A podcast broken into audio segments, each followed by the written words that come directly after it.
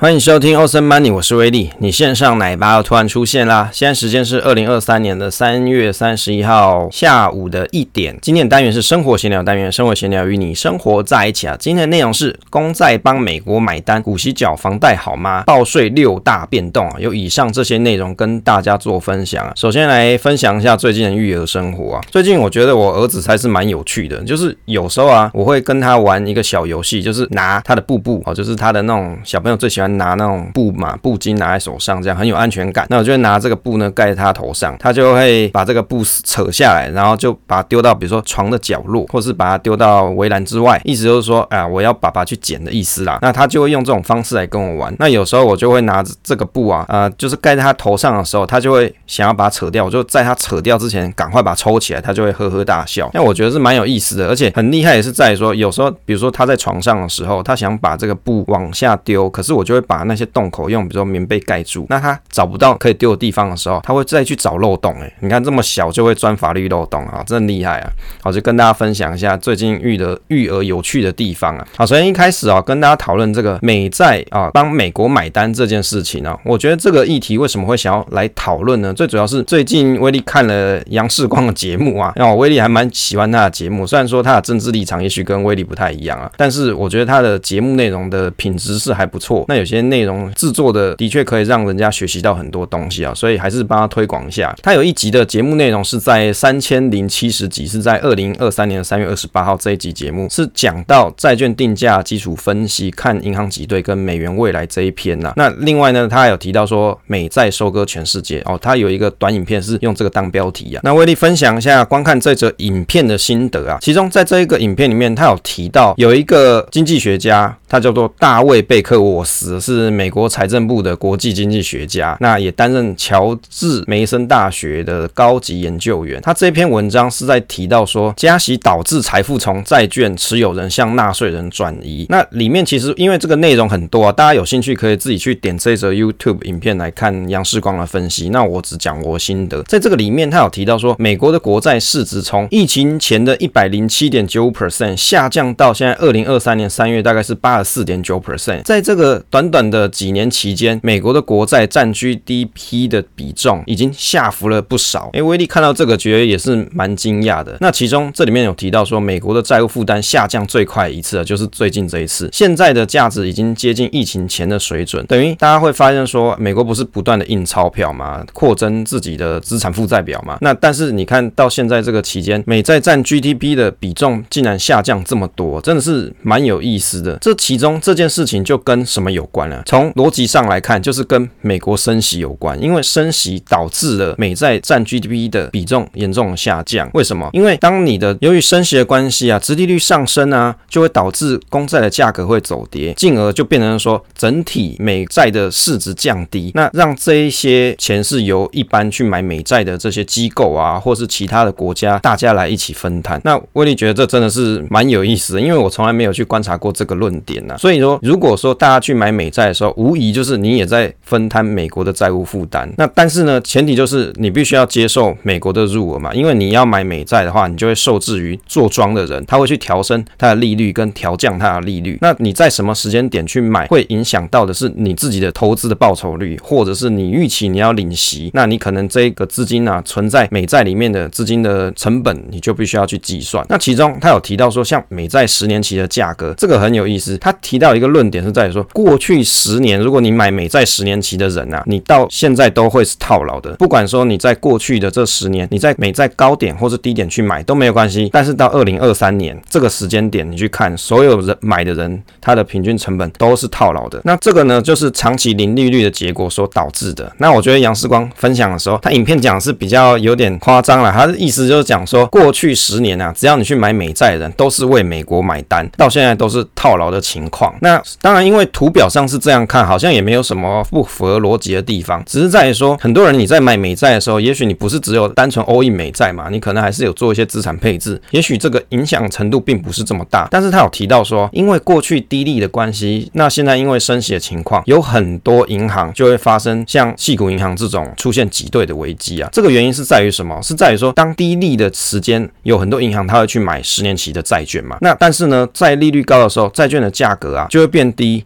那如果你要放到到期再领本取息，当然是可以嘛。我们记得有一集有在讲细谷银行的这个事情呢、我的心得啦。那我当时没有注意到这件事情，在这则影片补齐了这个观点。为什么矽矽谷银行他们不要买到，比比如说他买了债，他干嘛不要放到到期？当然，因为大家去挤兑，他可能现金周转不灵，这是有可能的。那如果在他的资金还余裕的情况底下，他是不是就可以放到到期呢？就不会赔钱呢？在这则影片的解答是在于说啊，如果你要放到到期再领本取息，当然是可以。但是以当年的情况，殖利率并没有倒挂，也就是说，在像细谷银行，他们可能是在二零二零年那个时候是利率是很低的情况。那在那种利率比较低的情况，殖利率没有倒挂的情况，那你会做的什么事情？就是利用短期利率低的资金来去套利长期利率高的资金啊，债券就是这样子去做运用的。所以在当二零二零年的情况是这样子，因为在没有殖利率倒挂的情况底下，那但是当发生了利率走高的情形的时候，殖利率就出现倒挂，那短债的利率就比长债高，那短期的资金成本就比较高。那低利时代的套利游戏，你就可以用三个月零点一 percent 利息的资金拿去套十年期零点五六的资金，零点五六 percent 资金，就等于说你可以赚，比如说几倍的钱这样。那但是到了二零二三年的情况底下，就刚好颠倒，因为殖利率出现倒挂情形，等于是你短期的资金的成本变高了，长期反而会亏。如果你用套利的情况来看的话，你根本套不到利，而且还会亏钱。所以关于这一点呢、啊，就发生在说像矽谷银行这些啊大型的金融机构，他可能去买了美国的公债，但是他买公债的这个钱，他是用借来的，比如说跟其他投资人借来，或是其他的，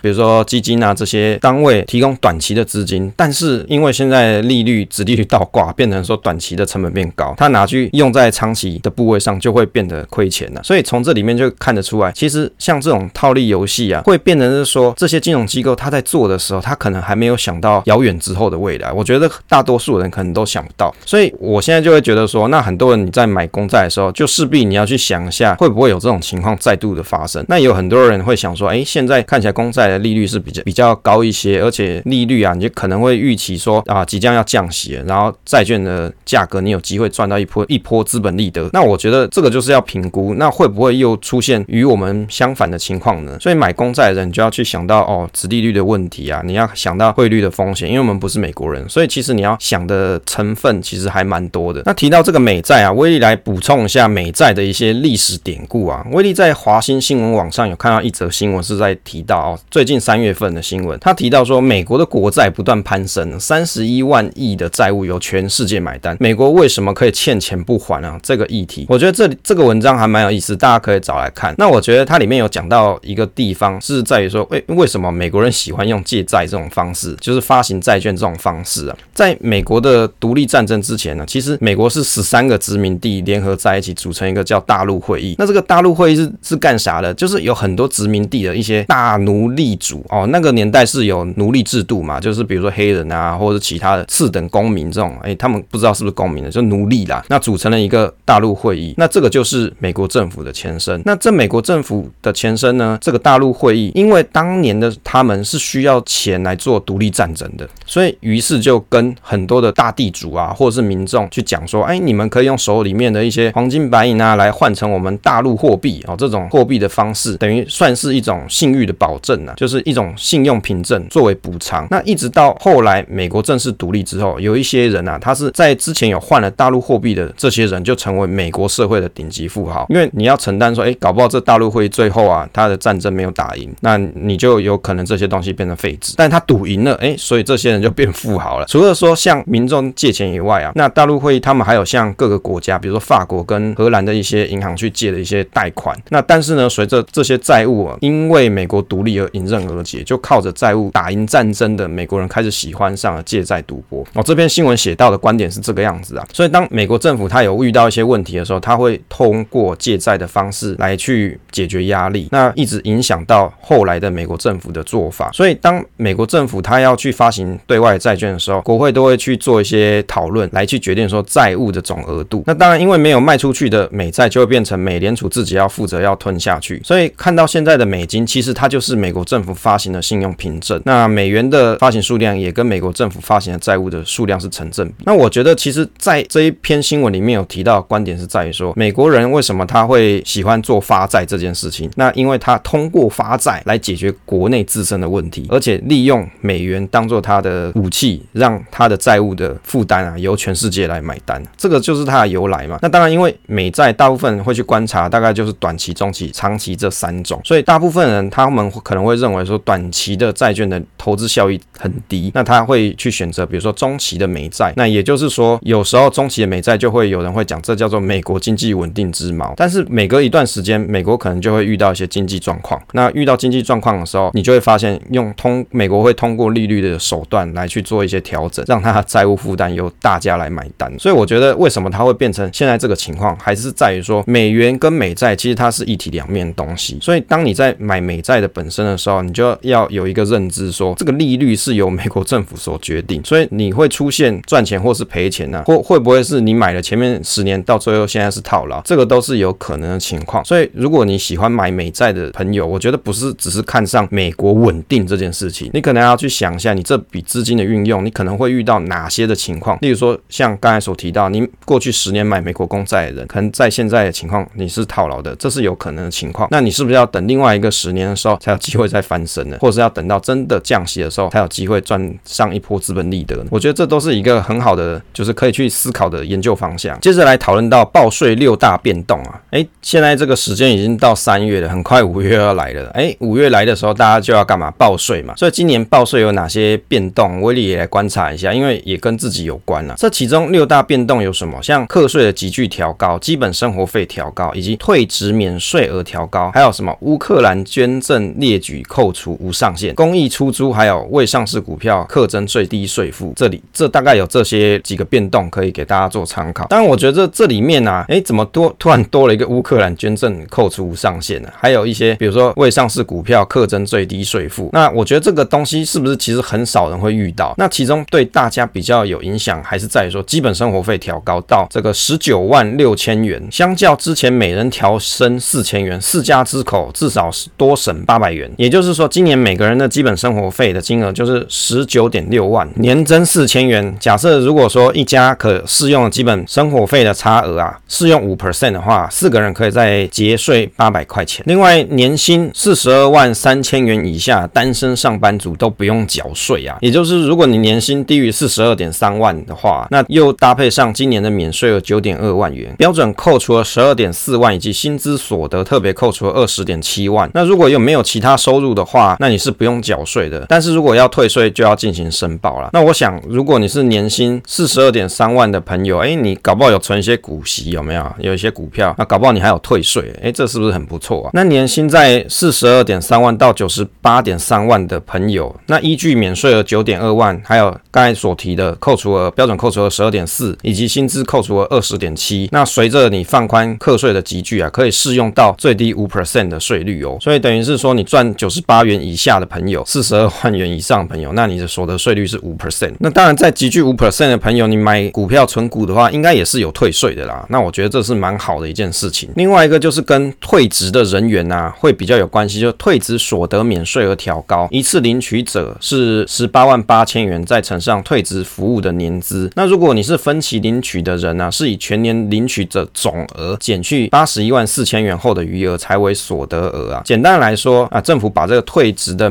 所得免税额调高一点，让大家在退休之际啊，你可以多一点点的钱做退休生活啊。我觉得这也是不错啊。所以你从这。整年度的今年度的这种税制的政策来看，政府的做法感觉就像让大家有一点小确幸了哈，因为像对威利来说，威利还要养小孩嘛，所以其实财务负担是比较重的啊。那如果说可以免税额可以多一点，那当然是很好了。那我觉得今年的状况可能要实际再试算看看啦，因为现在这个时间点还没到，等五月的时候我再用报税软体来算一下，看结果会是变怎么样，看有没有减轻我的负担啊。当然是希望都可以减轻大家的负担啦。接着来分享股息缴房贷好吗？诶，为什么今天威利还要再来讨论这个题目呢？是因为今天早上我看卡哇的影片，他有提到说，诶，有观众啊就问他说，用股息缴房贷好吗？要不要先把股息缴房贷呢？还是要先还房贷呢？其实我觉得这个议题是呃蛮有意思的，因为有很多人你在投资的时候，也许你逐渐累积了一些部位，那你的股息收入有可能比你的房贷还高，或者是哦你可能还在处于累积资产的阶段，那大部分的钱拿去买房子了，那那你是不是会考虑说？那我是不是要来用股息来去缴房贷呢？还是干脆先把贷款缴一缴，啊，缴的差不多了，我再来累积我的股数？那我觉得其实对威利来分析的话，如果你的贷款的负担是很重的，你根本没有什么其他多余的钱，那当然首要的是，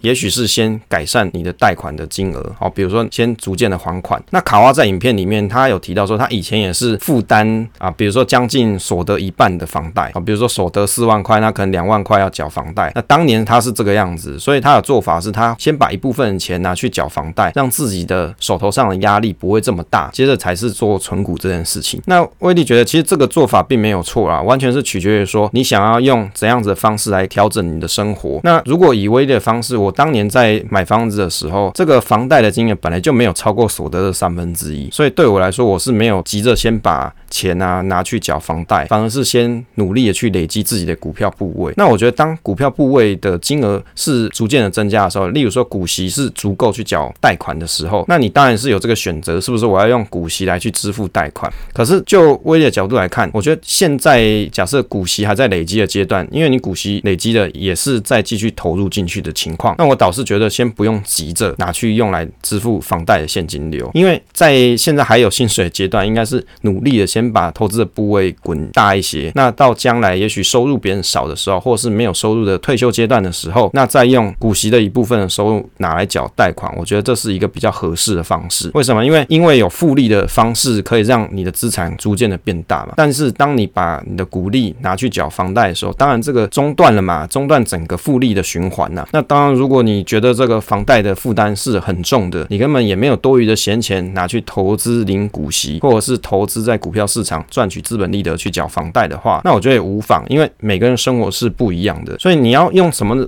样的方式，取决于你用什么样子的观点来去面对你的财务负担。那当然，你用股息去缴贷款呢、会遇到一个问题，就要是今年度的股息啊发的不好啊，像今年就是这种情况啊，金融股很多的股息状况配发状况都不太好，那甚至也有一些传产或是其他的公司，它有面对到股息短少的情形，那这时候你还是要缴房贷啊，房贷那个是不会变的嘛，所以如果你让股息完全拿去缴房贷朋友，那要么就是你要股息比你的房贷金额啊，每个月现金流你要多抓一些。例如说，你每个月贷款你要缴两万块，那你真的是计划用股息来缴房贷的话，那你的股息，比如说你每年领到的钱除以十二之后，就要比这个两万块还要多一些。比如说，当你遇到了啊、比如说像股息配发的情况不好的时候，也许你每个月领的股息相对起来是大概三万块的话，那房贷两万块，那当股息配发不好的时候，那那你还有机会是在这个两万块是可以缴得出来的。那我觉得这就是一个方式、欸，也是蛮好做法。那我想有很多人你就会去思考这种各式各样的财务的调整方法，这也是蛮好的啊。因为时间关系啊，今天就跟大家分享到这边啊。如果你喜欢这个节目的话，不要忘记分享给朋友收听，也可以跟魏丽互动。分享总是单纯的快乐，期待下一次再见。